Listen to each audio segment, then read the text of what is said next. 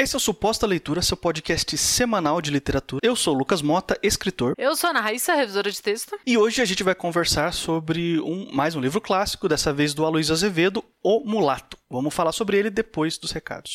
Nossos recados costumeiros, se você trabalha com texto, se você escreve qualquer tipo de texto, ficção, não ficção, e você precisa de revisão de texto, de copydesk, de edição, de qualquer tipo de edição no texto, pode entrar em contato que a gente troca uma ideia, a gente vê qual a necessidade do seu texto e a gente faz um orçamento. E eu posso te ajudar prestando serviço de leitura crítica, que é parecer técnico sobre os pontos positivos e os negativos do seu manuscrito. É um direcionamento mesmo artístico de para onde você pode direcionar a sua história para que ela se torne atinja melhor os seus objetivos, né? Qualquer dúvida sobre os nossos serviços ou para pedir um orçamento, tem os links aí na descrição do podcast. Como sempre, é só entrar em contato. O livro de hoje é um dos clássicos da literatura brasileira. E relendo ele agora, eu, eu já tinha comentado com o Lucas que eu já tinha lido algumas vezes, deixou a minha tese de que a gente lê literatura brasileira muito errado e muito antes do tempo mais forte. É, a gente vai falar do Mulato, do Aloysio Azevedo. O Aloysio Azevedo, ele foi um grande escritor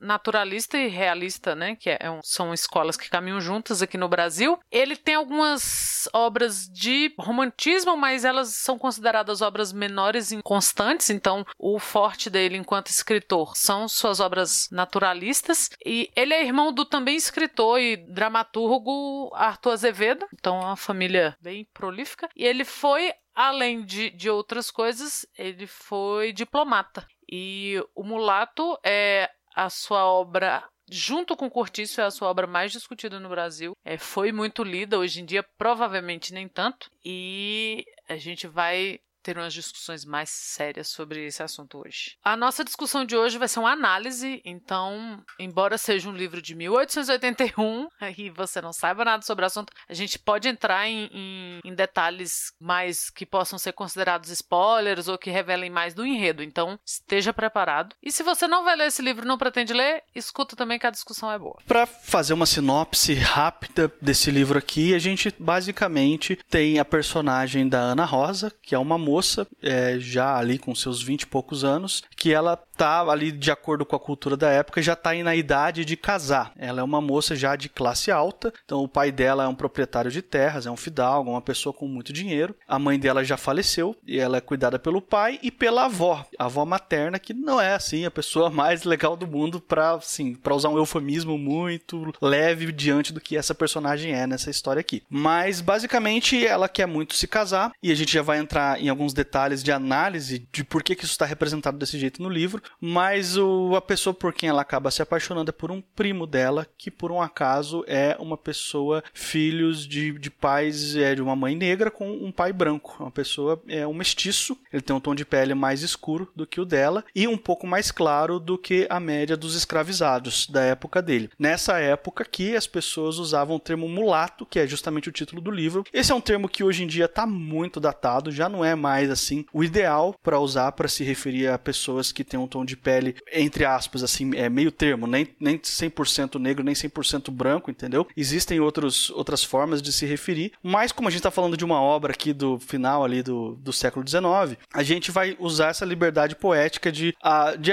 usar mesmo manter o título da obra original mas já fazendo essa ressalva de que a gente não endossa esse termo a gente sabe dos problemas que ele tem a gente está só fazendo uma análise histórica aqui. Então a gente tem o protagonista da história, na verdade, é o mulato, né? A gente tem uma característica de um livro que apresenta primeiro a, a moça, a Ana Rosa, a família dela, conta o contexto de de tudo que aconteceu com a família dela, para depois introduzir o mulato, que ele sim vai ser a espinha dorsal da história, meio que junto com a Ana Rosa. A Ana Rosa tem uma importância muito grande aqui para a história, eles dois acima de qualquer outro personagem que aparece. E isso vai gerar um conflito muito grande pro pai dela e para a família dela, enfim, para a sociedade da época, porque sociedade racista, vocês sabem como é que é, na época do Brasil Império ainda rolava a, a escravidão ainda não tinha sido abolida, então todos os problemas que vêm junto com isso, vocês estão ligados do que a gente está falando, né? Né? Você falou aí do mulato, do termo mulato, mas também eu acho que a única vez, ou pelo menos que eu tenha me dado conta, que usam o termo cafuso no livro. Que assim, que bicho, sabe? Eu nunca, por mais que quando eu estudei, até ali a quarta, quinta série, ainda ensinavam isso pra gente na escola, de que, ah, mulato é o filho do branco com negro, o cafuso é o não sei o que. Cara, e aí foi a única vez que eu vi o termo cafuso aparecer no meio de um texto assim também. Foi nesse aqui,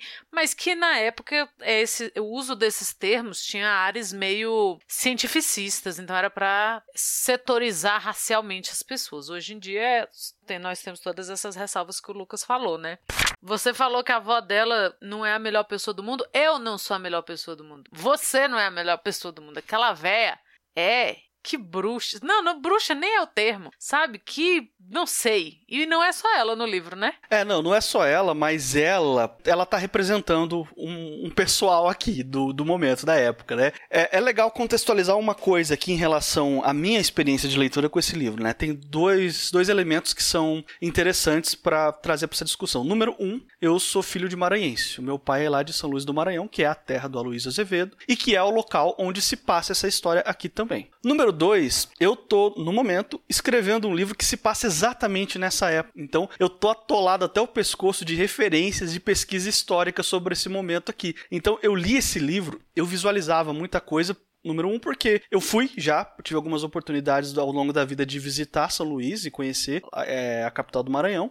E número dois, porque eu realmente estou lendo bastante sobre essa época e sobre a região ali. Então eu acabo, quando eu li o livro, eu visualizei muita coisa, sabe? Eu reconheci muita coisa como se eu tivesse nascido e sido criado lá, mas na verdade não é o caso. É simplesmente que eu estou lendo muito sobre o assunto, então isso está muito fresco na minha memória, né? Ah, eu nunca fui a, a São Luís, eu nunca fui ao Maranhão. E mesmo assim, o Aloysio Azevedo, ele foi um grande leitor, né? Então ele era um grande leitor de do que era feito na sua época. E ele foi um grande leitor do Zola. E o Zola é o grande. O Émile Zola, que é um escritor naturalista francês. Que, e ele, o, o Aloysio Azevedo foi um grande admirador do Zola. E o Zola, ele era o naturalista por excelência, assim. Ah, ele tentava fazer com que a sua escrita se aproximasse o máximo possível da realidade. Então é por isso que, embora a gente tenha também no romantismo essas descrições, tanto das pessoas, quanto dos tipos humanos, quanto dos tipos sociais, quanto dos lugares, se diferencia porque do natura o naturalismo se diferencia do romantismo, porque no romantismo você faz umas umas descrições longas e minuciosas e que acabam sendo meio enfadonhas.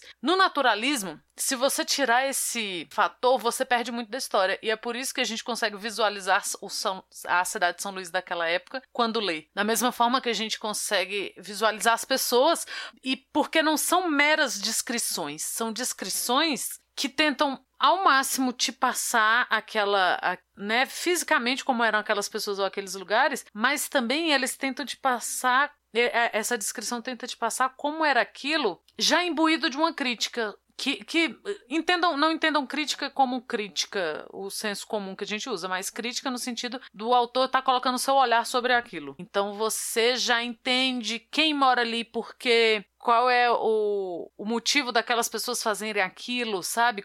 As características físicas das pessoas e dos lugares está muito entranhada no, no tipo e na sociedade que elas participam. Então isso é muito interessante.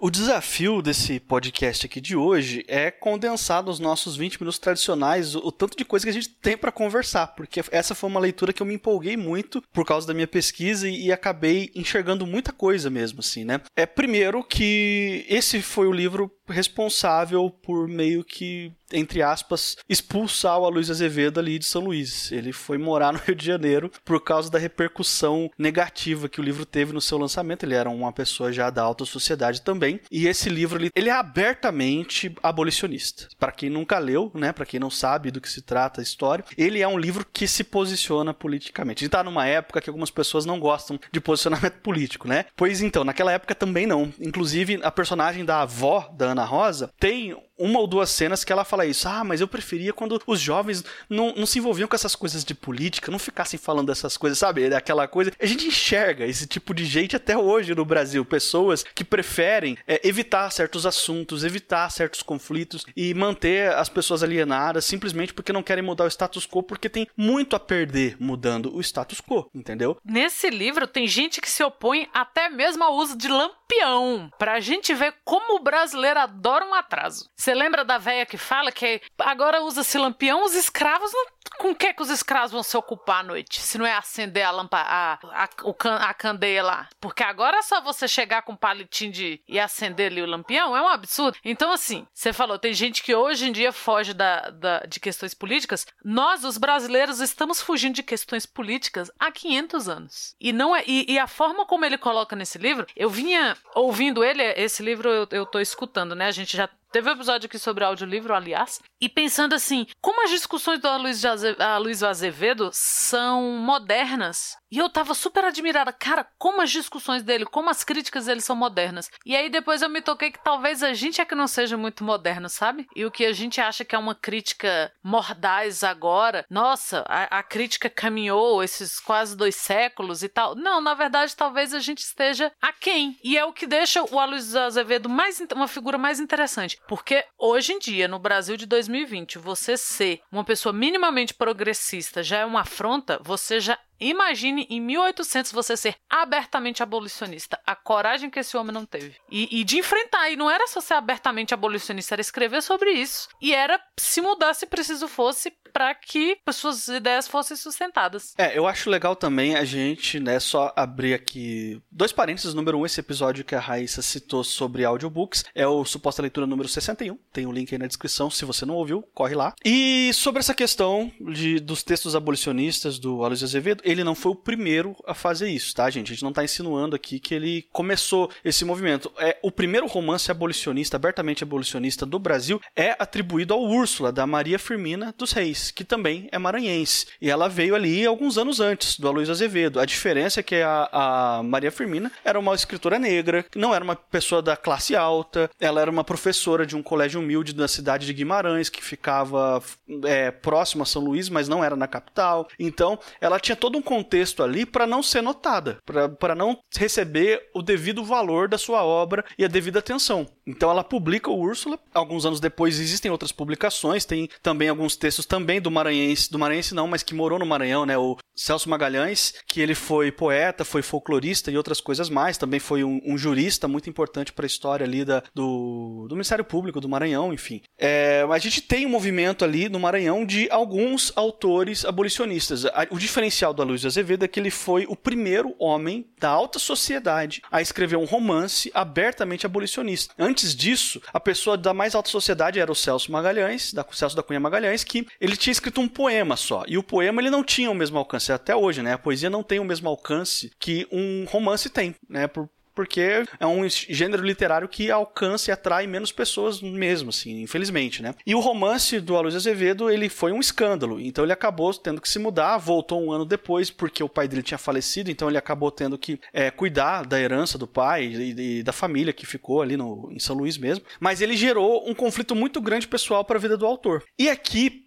em paralelo a isso, eu queria citar, olha só, eu tenho aqui na minha frente, vai ter o link aí na descrição para quem quiser conferir, né? Tá disponível no site de teses da USP, uma tese de doutorado da Régia Agostinho da Silva, que ela analisa a época, aqui a segunda metade do século XIX, ali no Maranhão, como que era a, a vida, o contexto, né, social da escravidão e das mulheres no Maranhão. E ela faz aqui uma leitura muito interessante de que, por exemplo, a, a, maneira como as mulheres eram retratadas e vistas pela sociedade era majoritariamente ditada por homens, seja por autores ou por pessoas que estavam ali em, em condição de dizer qualquer coisa. Então, durante muito tempo se propagou que as mulheres maranhenses dessa época eram mulheres com nervos de aço, mulheres fortes que aguentavam tudo. Porém, aqui, segundo a tese da Régia, ela diz exatamente o contrário, que pela maneira como elas viviam e as coisas que elas eram obrigadas a fazer e os direitos que eram negados a elas, elas tinham os nervos em frangalhos. Eram pessoas totalmente assim à beira de um ataque de nervos, justamente por viver num, num regime quase que de escravidão. Eu não quero dizer de escravidão, porque daí fica parecendo que eu estou tentando de alguma forma diminuir a escravidão em si. A gente está falando de um livro que se passa nessa época. Então, mas era, era um, um outro tipo de opressão, tá? Que também gerava um, uma consequência psicológica muito pesada para as mulheres que viviam, especialmente para as mulheres da alta sociedade, porque era cobrado algo muito específico delas, um comportamento de você tem que casar, você tem que ser mãe, e é isso aí, você não pode sair, você não pode ter sonhos, não pode ter desejos, você tem que só ser, entre aspas, prendada para o lar, ou seja, você só pode saber coisas que vão te ajudar a ser uma dona de casa, né? E também aqui da tese da, da Régia, é, ela incluiu aqui, em um momento, eu vou ler para você, Raíssa, vocês vão fazer um exercício aqui na gravação desse podcast, tá? De 1875, teve uma carta pastoral do Dom Macedo Costa, que era bispo do Pará e Amazonas. Não era no mesmo estado, mas era na mesma época. E ele fez aqui uma lista do que, que era obrigação das mulheres na época fazer. Segundo a igreja, era isso o que se esperava das mulheres. Então. Deixa eu tomar minha água, peraí. Toma água, porque depois que eu ler essa lista, é só isso que você vai poder fazer da vida. merda. É, é, um exercício, tá? Eu quero que você imagine que você é uma mulher daquela época e que isso aqui que eu vou ler são as coisas que são esperadas de você, tá bom? E no final eu quero saber as suas impressões. Como se fosse necessário, mas mesmo assim eu quero saber. Tá separado em três blocos aqui. Primeiro, obrigações de uma jovem. Se você for uma jovem mulher, você tem que ser muito modesta em todas as suas ações. 2. Andar acautelada a cada passo. 3. Ser grave e sempre decente nas falas e maneiras. 4. Gostar de estar em casa e ajudar a sua mãe. 5. Aplicar-se de contínuo ao trabalho. 6. Raras vezes sair e só por necessidade. 7. Aborrecer as vaidades nos vestidos e enfeites. 8. Evitar conversações indiscretas com pessoas de diferente sexo. 9. Detestar dissipações e profanos divertimentos. 10. Amar os exercícios de piedade. 11. Ser muito franca, leal, amorosa para com a sua mãe e não ter segredos para ela. 12. Edificar com bom exemplo e doutrina seus irmãozinhos menores. Isso se você for uma jovem, tá? Se você for uma mulher casada, as obrigações são outras. Número 1, um, amar o marido. 2, respeitá-lo como seu chefe, porque, ora, afinal de contas. 3. Obedecer-lhe com afetuosa prontidão. 4. Adverti-lo com discrição e prudência. 5. Responder-lhe com toda a mansidão. 6. Servi-lo com desvelo. 7. Calar quando vir irritado. 8. Tolerar com paciência seus defeitos. 9. Não ter olhos nem coração para outro. 10. Educar catolicamente os filhos. 11. Ser muito atenciosa e obediente para o sogro e a sogra. 12. Benévola com os cunhados. 13. Prudente e mansa, paciente e carinhosa com toda a família. Isso se você for casado. E tem uma terceira categoria de obrigações aqui que são para as viúvas. Se você for uma mulher viúva, 1. Um, viver pura como as virgens. 2. Vigilante como as casadas. 3. Dar exemplo de virtudes a umas e outras. 4. Ser amiga do retiro. 5. Inimiga dos divertimentos mundanos. 6. Aplicada à oração. 7 cuidadosa pelo seu bom nome. 8. Amante da mortificação. 9. Zelosa pela glória de Deus, seja lá o que isso significa. Raíssa, como é ser uma mulher no Maranhão no século XIX? Oh. Nossa, a sorte é que a mulherada não, não levou isso a, a, sério, viu? Porque senão a gente não tinha chegado onde chegou. A sorte da humanidade é que mulher é rebelde e desobediente, porque Olha essa asneira, brother. Que que é que amante da mortificação? Isso é Opus Dei? Que, que é isso? Não, e, e, isso que você citou não tá nem no top 3 pior. Não tá nem no top 3 pior. E olha você que não tem, não tem 200 anos isso, né? E eu vou te falar, ó, que quando eu tava lendo essa lista aqui da, das obrigações da mulher casada, eu acho que a maioria tem uns machos aí que ainda quer isso aqui. Que ainda, que, que ainda busca ah, isso aqui de uma mulher, né? Ah, mas com certeza. Com certeza, com certeza. E, e, é em todos os meios, viu? Em todos. Nerd machista misógino, reaça machista misógino, como se precisasse, né? Das três coisas. É intelectualzinho de esquerda machista e misógino. É tudo, tudo, tudo. Mas aí, por que, que eu li essa lista aqui? Porque isso aqui era o que era esperado da mulher na época pela igreja e a igreja tinha um peso muito grande. E voltando aqui a analisar a obra do Aloysio Azevedo, ele abertamente fala contra é, a escravidão e fala a favor da abolição. E ele também tem críticas muito duras à igreja. O que na época isso assim era um escândalo tão grande quanto pedir a abolição, sabe? Era um negócio assim, como é que você pode ter críticas à igreja? Isso é um absurdo. Não se pode criticar a igreja de forma alguma que é uma mentalidade que felizmente não existe hoje em dia mais. Tá todo mundo liberado para criticar qualquer religião e ninguém vai tacar molotov no porta dos fundos por causa disso. Não, de forma alguma pode criticar mesmo quando a sua religião é uh, o bastião do atraso, da hipocrisia, do reacionarismo, do preconceito. Tá liberado, tá liberado criticar, tá ótimo Brasil. O Brasil mudou muito nesses 140 anos, tá? Ótimo, diferentíssimo. Esse recorte que a Régia traz aqui na, na tese dela de uma mulher com os nervos em frangalhos, eu enxerguei muito isso na Ana Rosa. Sabe? Ela não é permitida a fazer nada sem autorização do pai dela, e quando ela assume pro pai por quem ela tá apaixonada, e, enfim, ela tem, assim, uma vida total escravidão, assim. A gente tá, no fim das contas, a gente tá falando muito pouco sobre a trama do livro em si e sobre as coisas que acontecem, porque só o significado histórico dele já é algo, assim, muito relevante, já é algo muito assim importante e válido para ser analisado e, e, uma análise assim que vai longe, que não cabe num podcast só, entendeu? Mas é, é um livro que você vai encontrar personagens que estão ali rep representando a sua época. É, é, aquele exemplo, até conversei com você, Raíssa, outro dia, sobre sermos homens e mulheres do nosso tempo. Todos nós somos, né? A gente está preso aí a, a, ao nosso tempo. É muito difícil você enxergar além. É muito difícil você ser uma pessoa à frente do seu tempo. E em alguns casos, às vezes, principalmente na literatura, que é o que a gente costuma analisar aqui, no Suposta Leitura, a gente enxerga esses autores que foram à frente do seu tempo. A já citada Maria Firmina é uma delas. E o próprio Luiz Azevedo também. Ele era um homem à frente do seu tempo. Ele sabia enxergar que muitas coisas na sociedade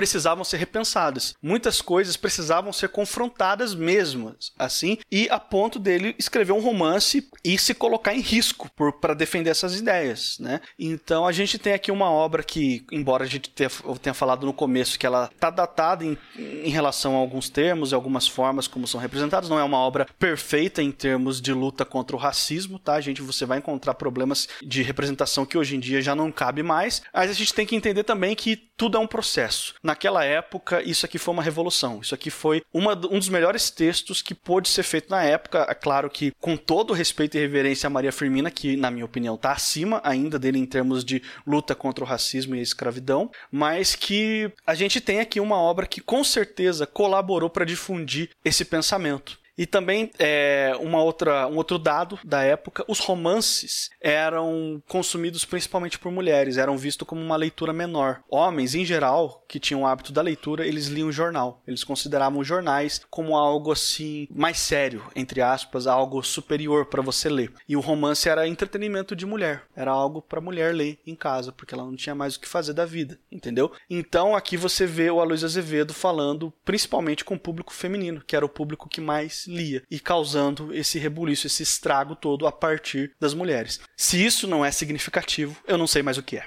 Então, eu acho que pegando esse gancho da coragem do Luiz de Azevedo de ter exposto isso e de ter se posicionado numa época que, espelhando a nossa, tem tanto medo de se posicionar, sabe? Hoje em dia as pessoas falam, ai, mas tudo é militância, ai, a gente fala demais, ai, vocês falam demais, ou, ou falam demais sobre isso, ou ah, não é hora de falar de política, política cansa, a gente pode fechar com a frase da Angela Davis que diz que numa sociedade racista não basta a gente não ser racista. Não ser racista é o mínimo que a gente faz. É necessário ser antirracista. E foi isso que o Aloysio Azevedo foi. E é isso que é o grande trunfo do, desse livro, e é isso que faz esse livro e essa leitura ser tão relevante hoje, em 2020.